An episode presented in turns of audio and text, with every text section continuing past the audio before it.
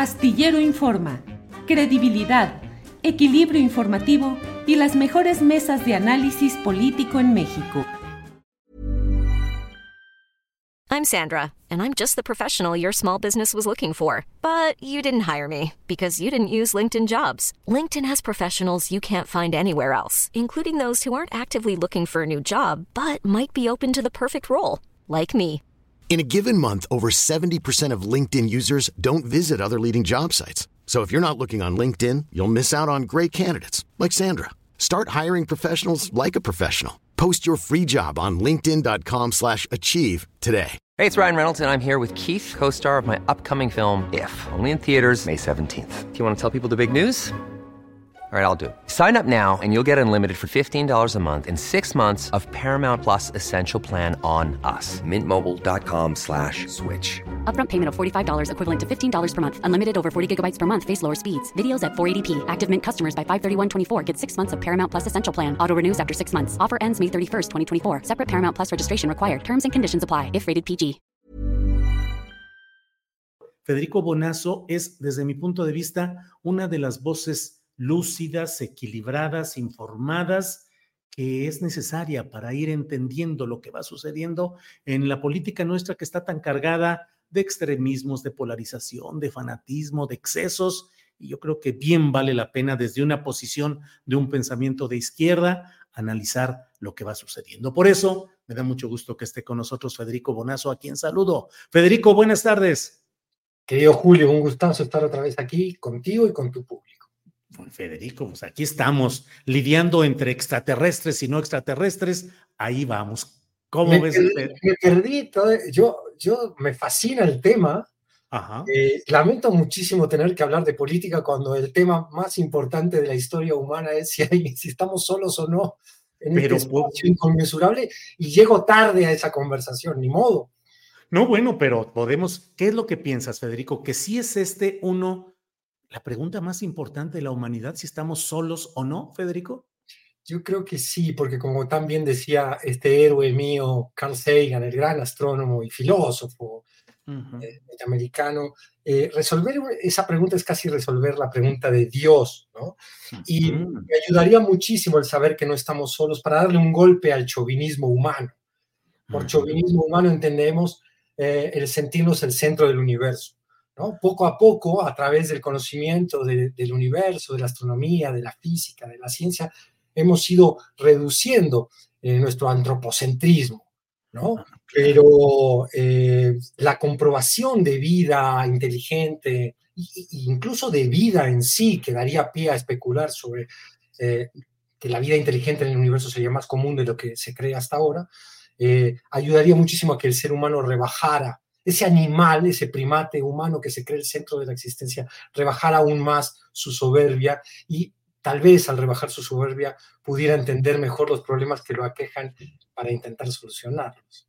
Y también, Federico, algo que incluso le comentaba al propio Jaime Maussan, ¿qué tanto en el momento en el que nos encontráramos con la presencia física de, de otros seres vivos, de, otros, uh, de otras partes del universo, otras formas de vida de entendimiento, qué tanto la creación de las religiones y la entronización de nuestros dioses puede entrar ahí en una crisis absoluta, Federico?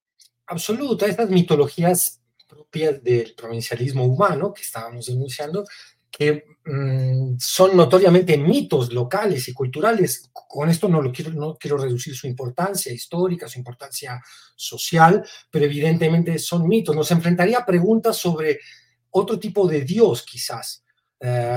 Un, una civilización extraterrestre hiperdesarrollada, como diría Arthur C. Clarke, eh, tendría un dominio sobre la técnica, sobre la tecnología, sobre el conocimiento del universo, que lograría cosas que para nosotros serían casi obra de Dios. Es decir, puede ser que una civilización muy, muy desarrollada, muy inteligente, haya creado nuevos universos al entender cómo funciona este que compartimos. En fin, se abren un montón de especulaciones metafísicas que a mí me han fascinado. Yo estudié la carrera de biología, Julio, mm. la por por ese instrumento que ves allá atrás mío, sí, sí. y después por la composición de música para imagen y por mi grupo El Juguete Rabioso, pero la biología me sigue apasionando y la gran pregunta de la biología es si se ha dado solo en un mundo. Y tú lo decías muy bien, la, la posibilidad. Carl Sagan también lo decía muy bien, ¿no? Decía, qué desperdicio de espacio. Y tú decías, la posibilidad de que estemos solos realmente es muy, muy baja. Pues Federico, vaya que es un tema interesante y a mí me llama la atención que la Cámara de Diputados, por las razones incluso políticas o electorales que sean, abra el camino a algo que durante mucho tiempo ha sido eh, eh, objeto de burlas y de escarnio desde los programas de Pedro Ferriz, eh, el, el, antiguo, con su programa de Un mundo nos vigila. Pero como eso y una serie de estudios y de análisis que se han ido haciendo, hasta Jaime Maussan, que ha sido eh, perseverante en la investigación periodística de estos temas y que tiene opiniones a favor y en contra que yo no voy a, a discutir en este momento, pero finalmente es alguien que ha perseverado en todo este tipo de cosas. Federico, y luego, por ejemplo, en México hubo mucho tiempo un programa que se llamaba La Mano Peluda, un programa de radio en el que, híjole, la gente de verdad mucha gente narraba fenómenos paranormales, cosas fantasmales, presencias de cosas que no nos explicamos y por eso creo que vale la pena abrir nuestra mente a esas cosas, Federico. Siempre, siempre. Este, yo recuerdo, eh, bueno, este experimento de Orson Welles, leyendo el capítulo introductorio de La Guerra de los Mundos de H.G. Wells, eh, que causó hasta suicidios en Estados Unidos, un experimento en la radio donde él leyó sin ningún tipo de aviso previo un capítulo de una novela de ficción y la gente interpretó que estaban siendo invadidos por los marcianos. Eh, eh, lo desconocido abre siempre una serie de preguntas que nos enfrentan con la propia identidad humana. Es fascinante. Ahora, una cosa es abordarlas desde el escepticismo científico para poder solucionarlas cercanas a, la realidad y otra es caer seducidos en toda una serie de mentiras que nos desvían del camino para poder atacar esas preguntas de manera productiva. Federico, pues te convoco a que le entremos más bien a lo terreno que a lo extraterrestre y a lo concretito de la política, que ahí sí son cosas bastante prosaicas y triviales con mucha prosaicas, prosaicas.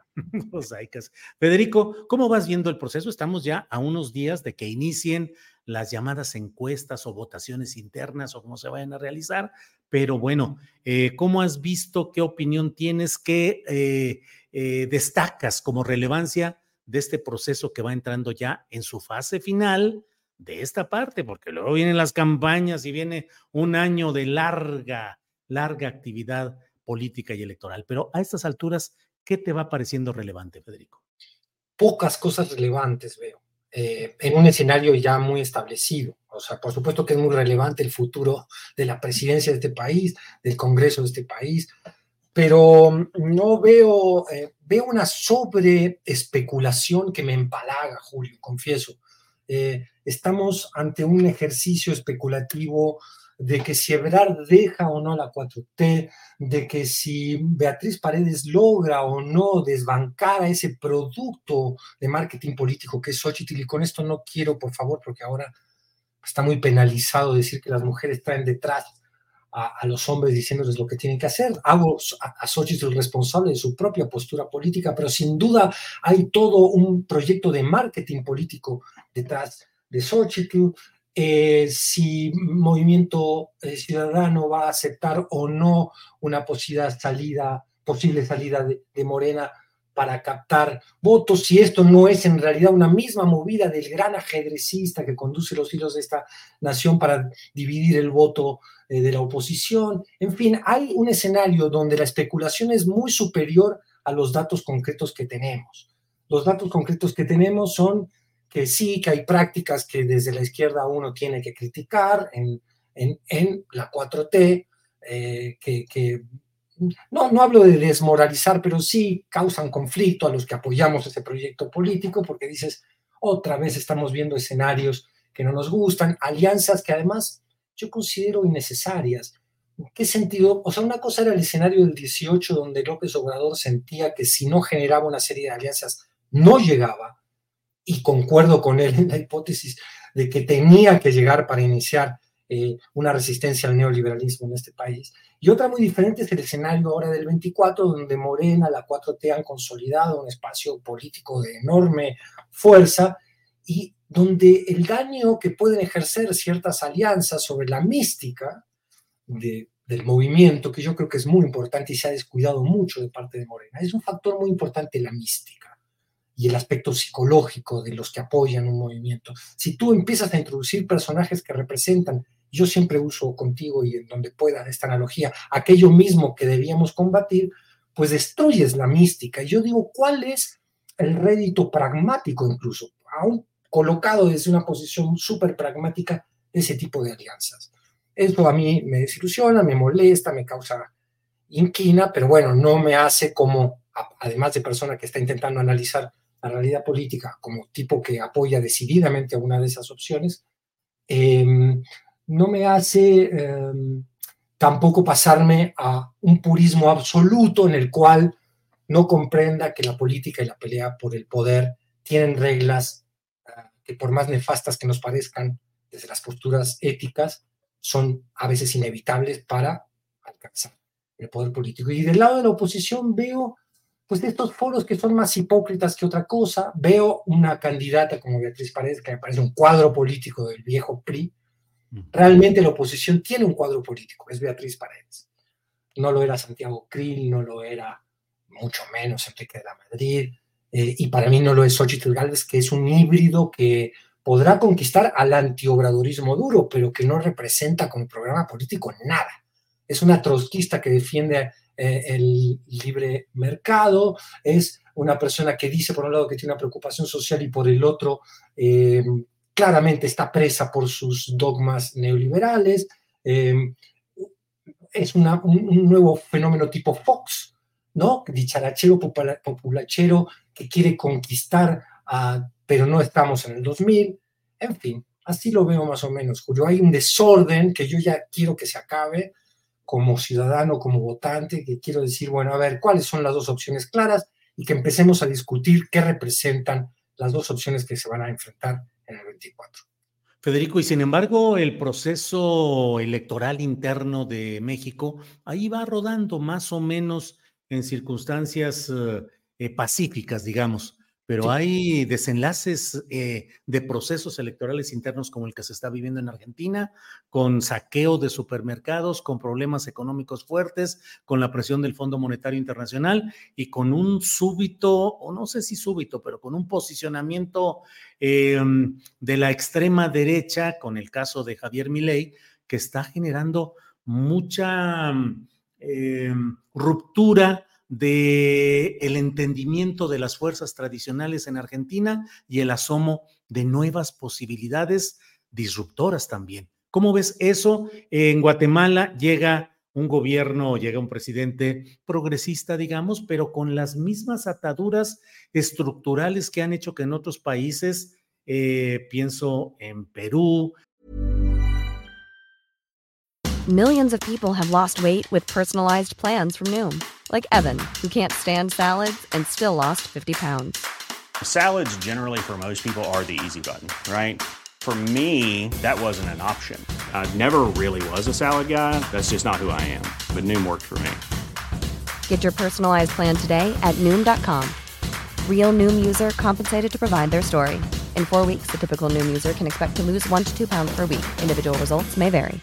Hey, it's Ryan Reynolds, and I'm here with Keith, co star of my upcoming film, If, only in theaters, May 17th. Do you want to tell people the big news? All right, I'll do it. Sign up now and you'll get unlimited for $15 a month in six months of Paramount Plus Essential Plan on us. Mintmobile.com slash switch. Upfront payment of $45 equivalent to $15 per month. Unlimited over 40 gigabytes per month. Face lower speeds. Videos at 480p. Active Mint customers by 531.24 get six months of Paramount Plus Essential Plan. Auto renews after six months. Offer ends May 31st, 2024. Separate Paramount Plus registration required. Terms and conditions apply if rated PG. Pienso, bueno, y ahora en Ecuador, donde también hubo elecciones, pero aunque gana la corriente eh, favorable a Rafael Correa, pues van a una segunda vuelta en la cual pueden juntarse todos los contrarios. España también con Vox y el PP, que no puede formar gobierno a pesar de tener la mayoría de votos en las pasadas elecciones. ¿Cómo vas viendo todo eso? Y sin embargo, insisto, en México parece que ahí vamos rodando más o menos a menos que más adelante haya también disrupturas y también atropellamientos eh, de este tipo. Federico. Sí, yo pensaba hacer una broma hoy, que sabía que me ibas a entrevistar, y decirte que te iba a dar una primicia periodística leyéndote una carta a la nación escrita por Beatriz Paredes, donde construyera la imagen del outsider, donde la renuncio al PRI, he hecho una autocrítica profunda, el PRI ya no representa más los valores que le dieron origen y a partir de ahora hay que generar un nuevo espacio político que recupere los viejos valores, que se ocupe verdaderamente, en fin, todo un choro este, que tendría un impacto. O sea, si Beatriz Paredes se atreviera o alguno de los políticos mexicanos que son muy conservadores se atreviera a generar una cosa de ruptura como la que ha hecho Javier Milei en la Argentina, pues al menos tendría más chances electorales, yo creo, que las que tiene ahora. o sea, Federico, porque hoy la gente lo que quiere es esa cosa distinta, sea como sea, pero algo que suene distinto a lo hasta ahora visto. Yo creo que hay una crisis, no lo digo yo, lo dice gente que es mucho más especializada en el tema del análisis político que yo, que hay una crisis de representación política en Argentina, en varios lugares, y en México te diría que la hay en el sentido de que Morena fue lo nuevo, y muy rápidamente, como pasó con el PRD, se puede convertir en lo viejo en cinco minutos, ¿no?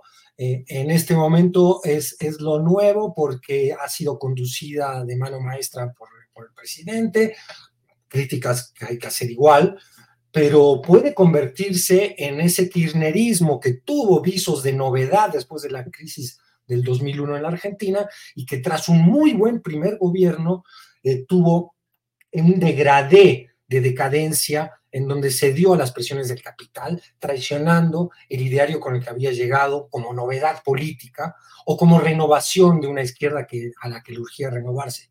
Yo veo eso eh, en México, no en el corto plazo, muy bien como, como tú lo dices, eh, pero que, hoy los que vivimos en México hace muchísimo tiempo, eh, sepamos que el PRI pesa lo que pesa porcentualmente hoy, nos parece increíble.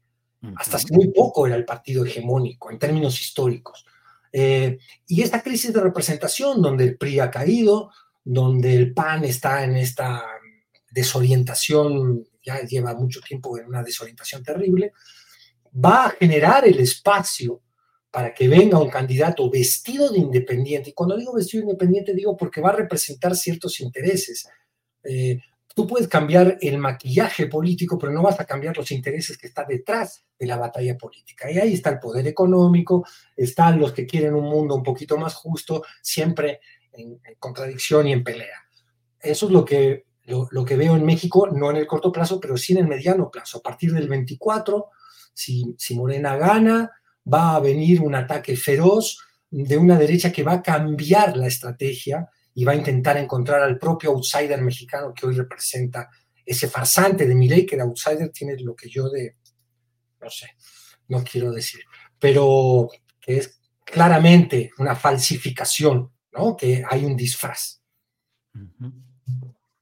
Pues Federico, en todo eso es en lo que estamos actualmente metidos y el gran... Eh, ahorita me quedé mucho pensando en esto del outsider y de esa idea de Beatriz Paredes irrumpiendo en escena para hacer un mea culpa del priismo, reconocer todo de lo que ella ha sido parte durante 50 años en un esquema de discurso progresista con la, mm, el rollo del nacionalismo revolucionario priista. Sí, de acuerdo, pero ¿qué tanto en México estamos eh, abiertos o necesitados? De ese rupturismo, de ese outsider, porque pues ya hubiera aparecido algo y nomás no aparece nada. Todos son eh, políticos como con cartabón, muy formales, muy solemnes. A lo mejor esa es la esencia de lo mexicano, Federico.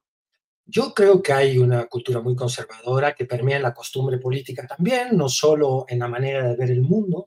Yo creo que México es una sociedad profundamente conservadora y que el autoritarismo priista además afianzó el conservadurismo. Yo tuve a muchos amigos de izquierda que estaban espantados ante, con López Obrador. Decían, pero no, al menos antes teníamos la seguridad de que las cosas eran de, determinada manera, de que no iba a haber estas modificaciones al Estado, este ataque a las instituciones.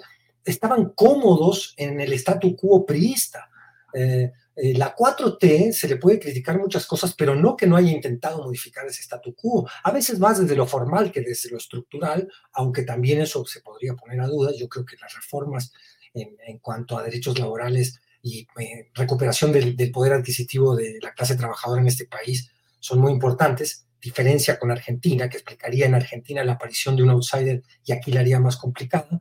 Y tú ves que ese conservadurismo de estos cuates que decían, no, pero con el PRI estábamos, no mejor, pero tú les dices, pero ¿cómo vas a estar mejor con, con lo que era eh, ya el robo descarado del último PRI, de lo que representaba Peña Nieto? Decían, sí, tienes razón, pero por lo, por lo menos sabíamos a, qué atenernos, hoy no sabemos a qué atenernos, eh, porque llegó un presidente irreverente con las formas. Eh, sí, es interesante analizar el tema de los outsiders. Eh, repito, no lo veo en el corto plazo, pero veo que si la 4T no radicaliza su agenda de izquierda, si vive el mismo proceso que el kirchnerismo, si termina cediendo por el, chantaje de la gobernabilidad o el chantaje de, o por producto de ciertas alianzas políticas, eh, y no radicaliza, repito, esa agenda de izquierda, puede enfrentarse a la aparición de un outsider que capitalice la desilusión. Es más, hay hoy una enorme desilusión y, hay muchos desencantados con la 4T, que son los que quiere seducir Xochitl, yo creo que no lo va a lograr, pero eh, no solo está el escenario del 24, si la izquierda no piensa un poquito en el mediano plazo, puede encontrarse con escenarios catastróficos. Federico, te agradezco mucho la posibilidad de platicar. Ya pasamos de lo extraterrestre a lo terrenal absoluto y hemos uh, platicado muy sabrosamente desde mi punto de vista. Cierro ya nada más uh, eh, planteándote eh, que nos ayudes a entender el kirchnerismo, el movimiento que ha tenido el poder en Argentina hasta este momento. ¿Cuáles son los errores que ha cometido y que la izquierda electoral mexicana, el cuatroteísmo, debería tomar en cuenta, Federico? Híjole, ¿cómo hacer una síntesis breve de, de algo tan, tan lleno de elementos para el análisis? Yo creo que hay un factor que no, que es ajeno al kirchnerismo o a la 4T, que es el mundo global en el que vivimos, donde el capital y sus formas uh, desafían una serie de conceptos que teníamos, filosóficos, políticos, con los que veíamos la realidad. Hoy es muy difícil modificar ese equilibrio de poderes, eh, desafiar la acumulación de la riqueza sin encontrarte con un boicot brutal uh, de parte de las fuerzas políticas que representan ese poder económico cuando tú quieres, a través de la gestión en el gobierno, modificar el statu quo. Eso, por supuesto, que le pasó al kirchnerismo, que estoy seguro que en tantos de sus militantes y de sus figuras incluso logró menos de lo que hubiera querido lograr. Ahora hay un primer kirchnerismo muy fuerte que logra una re renegociación de la deuda externa, que consigue eh, llevar el empleo, recuperar el empleo, que empieza a legislar a favor de la clase trabajadora, que tiene un enorme poder místico, o sea, hay un, un misticismo, digamos, una mística, perdón, perdón, misticismo es de, es de Jaime Maussan, aquí estamos en otra, uh -huh. una mística política eh, que le permite a ese Néstor Kirchner, que viene muy cerca con, a, de la crisis del 2001, a, a desafiar una serie de, estructuras del statu quo. Eh, pero después se va degradando por las presiones de este mundo que hablamos y por ciertas claudicaciones evidentes. Deja de, legislar a favor, acaban de, de, apoyar los, los kirchneristas o abstenerse en una votación entre del alquiler, ¿no? De estos, estas reglas de, la, de alquiler que favorecen, que, que desprotegen a, la población que, hoy está en una crisis de vivienda, eh, deja de legislar a favor de todos estos chavos de Uber, de la uberización de la economía, eh, abandona reivindicaciones históricas, termina cediendo a las presiones del campo, eh, en fin, hay una serie de, elementos que explican y escoge como candidato para oponerse al, al, advenimiento del fascismo, que puede reinstalar un modelo represivo en la Argentina de la crueldad y, igual a la de la dictadura militar, escogiendo un candidato del establishment, alguien que viene de la derecha, como Sergio Massa. Entonces, hay, bueno, eso por suerte no ha pasado aquí, no ha pasado porque López Obrador más que parecerse a Néstor Kirchner, se parece al mismo Juan Domingo Perón, es decir, viene a, a modificar el statu quo que lo precedía. Ahora, ¿qué pasa cuando se va López Obrador? Por eso insisto, si la, si la 4T no radicaliza su agenda de izquierda, se puede convertir en el kirchnerismo en muy, muy poco tiempo. Federico Bonazo, te agradezco mucho la posibilidad de platicar y ya estaremos en contacto nuevamente. Por lo pronto, gracias por esta ocasión, Federico Bonazo. Yo te doy las gracias, Julio. Un abrazo fuerte. Hola, buenos días, mi pana. Buenos días, bienvenido a Sherwin Williams. ¡Ey! ¿Qué onda, compadre? ¿Qué onda? Ya tengo lista la pintura que ordenaste en el ProPlus app. Con más de 6.000 representantes en nuestras tiendas listos para atenderte en tu idioma y beneficios para contratistas que encontrarás en aliadopro.com. En Sherwin Williams somos el aliado del PRO. Acast anbefaler. Mit navn er Anders Morgenthaler. Over for mig sidder Roald Bergmann. Vi har lavet en ny podcast, der hedder Dopaminklubben. Og Dopaminklubben er en klub, hvor ADHD er fucking sjovt, og hvor det griner. Det behøver ikke at være super alvorligt. Vi er skide trætte af alle de der podcasts, der forklarer mig nederen der. Vi gør grin med vores ADHD. Mulig ADHD. Ja, vi udreder mig, fordi nogen siger, at jeg har det. Jeg ved det ikke rigtigt, det finder vi ud af. Vi har i hvert fald lavet vedmål. Ind og lyt til Dopaminklubben. Hver uge udkommer vi. Der laver vi sjov og spas med at have den her vidunderlige dopaminmangel.